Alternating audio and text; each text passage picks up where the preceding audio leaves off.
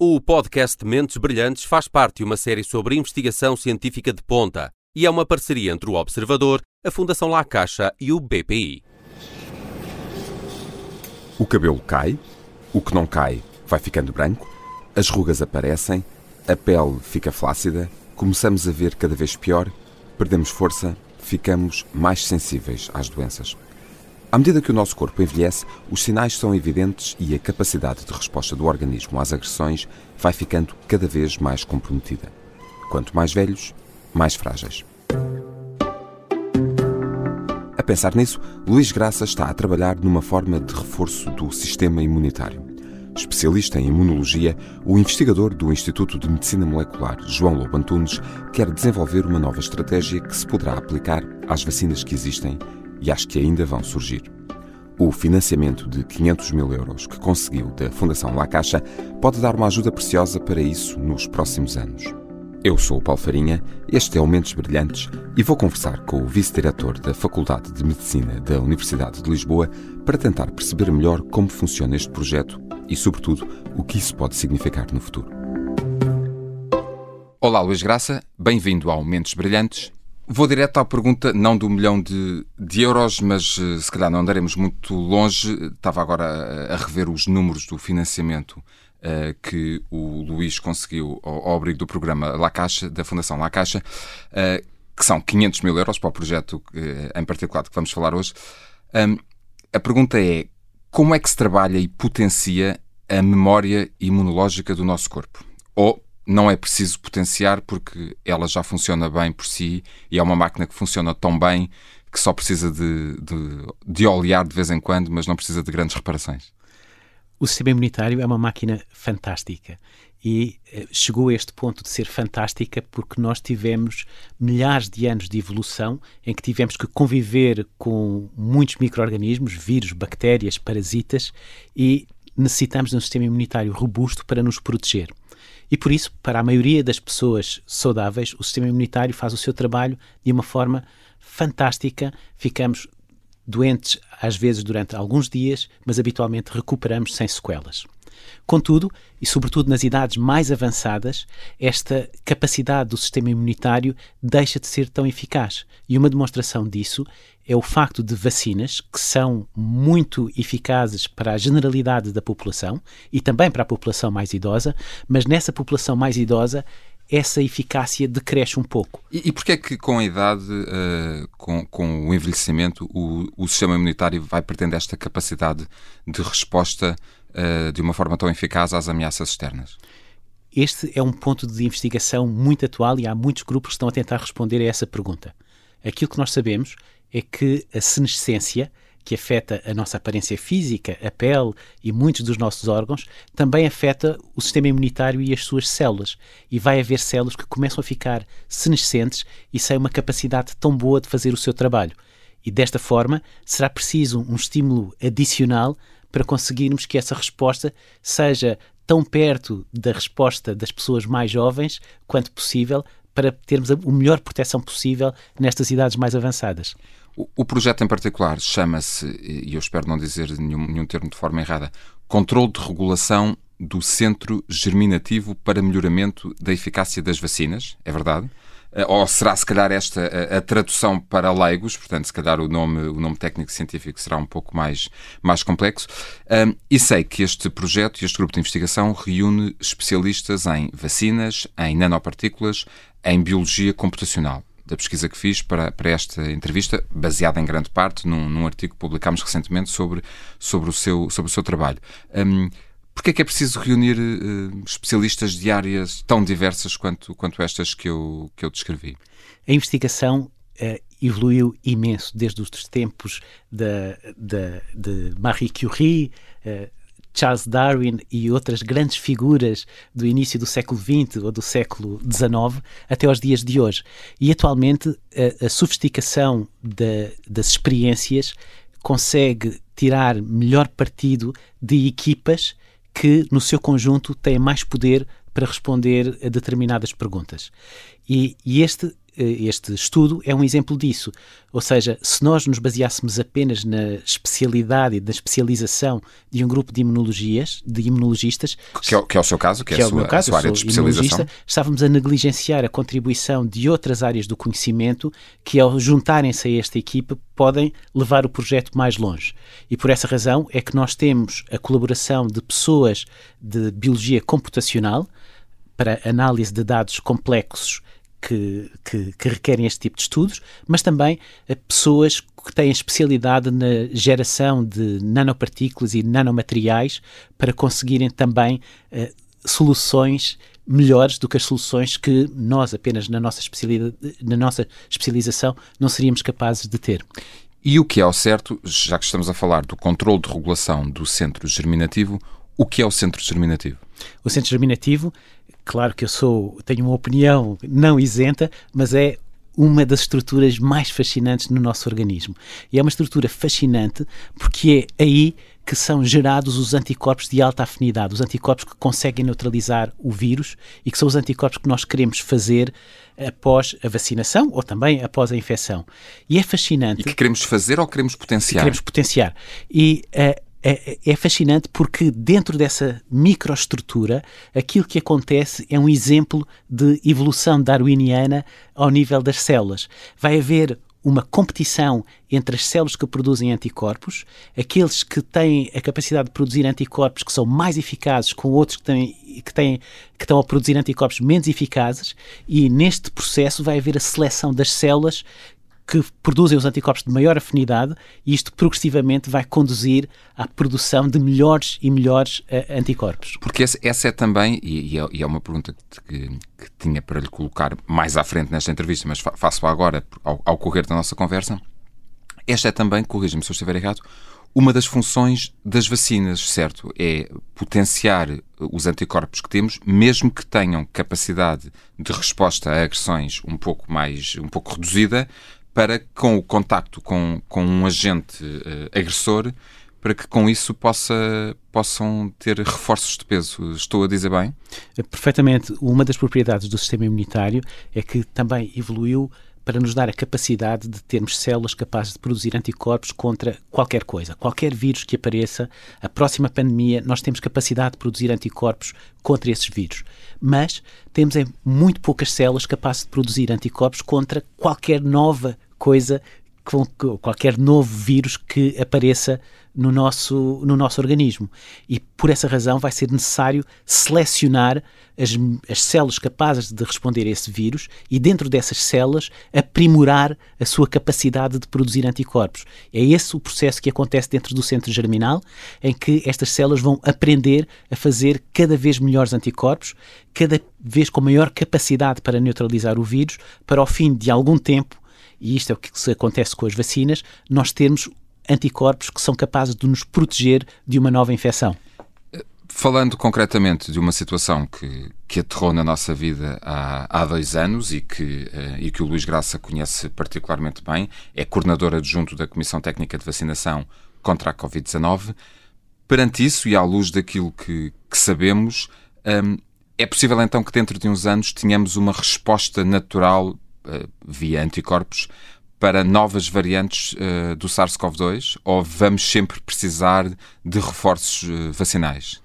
Nós já temos essa capacidade. Estes, as novas variantes que vão surgindo têm, vão surgindo porque têm a capacidade de competir com vantagem com as variantes mais antigas que estavam na nossa sociedade. E esta vantagem é ganha, muitas vezes, pela capacidade de evadir os anticorpos que estão já pré-formados. Mas o sistema imunitário faz anticorpos, mas faz também respostas celulares, das quais é muito mais difícil haver uma evasão.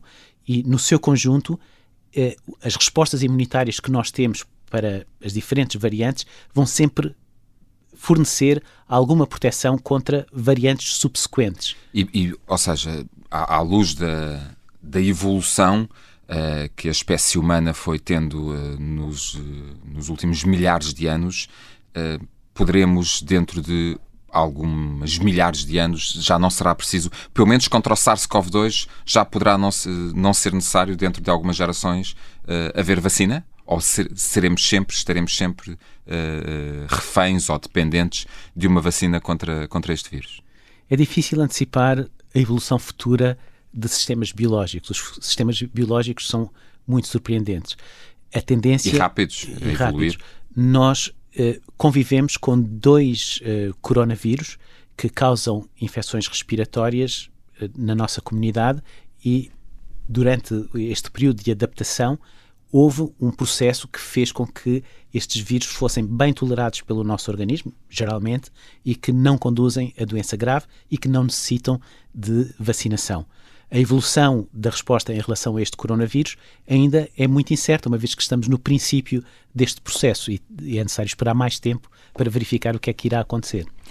Voltando ao, ao projeto que, que, justifica ou que, que, serve de ponto de partida para esta nossa conversa, o controle de regulação do centro germinativo para melhoramento da eficácia das vacinas, e estou novamente a consultar a minha cábula, eh, se tudo correr bem, se tudo correr como esperam, o que é que isto poderá significar eh, no, futuro? Que vacinas que existem atualmente, uh, mas que um organismo mais envelhecido uh, não é capaz de, de, ter uma reação tão boa, será, serão mais eficazes junto desse, junto desse organismo, junto de uma população mais envelhecida, mas estamos a falar de vacinas que já existem?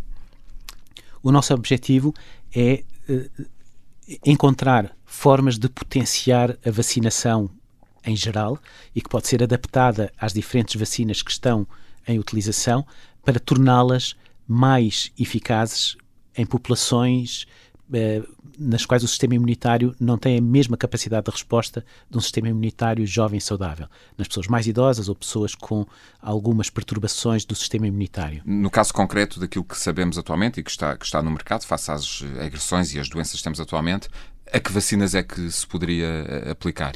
Aquilo que nós pretendemos é descrever mecanismos gerais que, em princípio, poderão ser adaptados a quaisquer vacinas que estão em utilização ou vacinas futuras que venham a ser desenvolvidas. E isso significa que qualquer. Mas isso significaria uma adaptação para aquela vacina, portanto, passaria a haver uma vacina adaptada a uma determinada faixa etária, ou seja, para esta, para este, para esta doença, uh, para este problema de saúde, para esta agressão, para este vírus, seja o que for, há uma determinada vacina para pessoas até uma certa idade e depois uma outra vacina para pessoas para uma outra idade, ou não, ou seria uma aplicação geral em, é. em, princípio, este tipo de soluções permite uma utilização geral, ou seja, não é eh, desadequado para uma, para uma pessoa saudável ter também um, uma, uma exposição a este tipo de estratégia. Aquilo que é importante salientar é que o desenvolvimento de vacinas é complexo. Nós precisamos de ter garantias que as vacinas são eficazes, mas também temos que ter garantias que as vacinas são seguras. A segurança é levada muito a sério em relação às vacinas, uma vez que são uh, utilizadas em pessoas saudáveis e num, numa quantidade muito grande de pessoas. E por essa razão, qualquer alteração às vacinas existentes requer um novo desenvolvimento de estudos, um novo desenvolvimento de, de um processo de avaliação, até que possamos ter a certeza que essas vacinas são tão seguras quanto as vacinas atualmente em utilização e que, ao serem terem sido utilizadas em milhões de pessoas, nos oferecem uma garantia de, de segurança e, por essa razão, será mais provável a incorporação de tecnologias modernas em novas vacinas do que propriamente uma alteração As de vacinas, vacinas anteriores cuja segurança e cuja eficácia nos oferece boas garantias. Um, em ciência nada se faz sozinho e já falámos sobre um, a razão de uma, de uma equipa pluridisciplinar e, e, em ciência também faça tudo aquilo, todos os processos de validação que são necessários, nomeadamente de segurança, que é preciso correr, nada se faz a correr também. Uh, com isto em mente, em que fase está o projeto neste momento e quando é que, se tudo correr bem, e portanto este se tudo correr bem, sabemos que, que, que pode demorar uh, muito tempo, justamente para garantir que tudo corre bem, é que se poderia entrar em, em ensaios clínicos?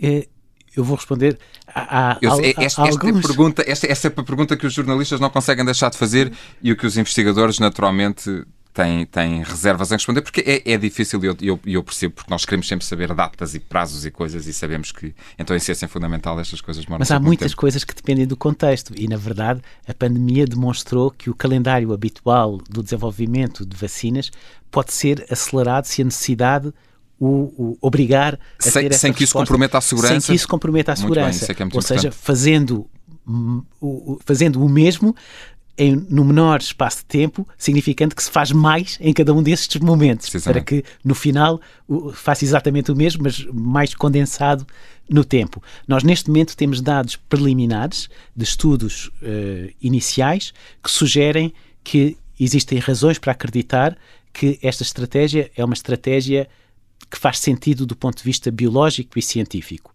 Temos agora três anos para tentar validar esta, este processo. E se este processo for bem sucedido, então haverá uma tentativa de, de fazer a tradução deste conhecimento para uma aplicação mais direta deste conhecimento ao desenvolvimento de, de vacinas. E, e, isso, voltando à minha, voltando à minha pergunta, uh, em três anos espera-se então que haja que, que que os passos sejam seguros e que os resultados sejam seguros, não em termos de, de, de segurança, uh, mas uh, que a eficácia seja, seja comprovada e que, um, e que tudo corra como, como gostariam. Se isso acontecer, de, estamos em 2022, em 2025 uh, teremos com certeza mais dados, mas Pode-se, nessa altura, pensar em entrar em, ensaios clínicos ou ensaios pré-clínicos? O que é que se poderá expectar? Espera-se que nessa, essa será a altura crítica para pensarmos no início do desenvolvimento mais direcionado a uma aplicação.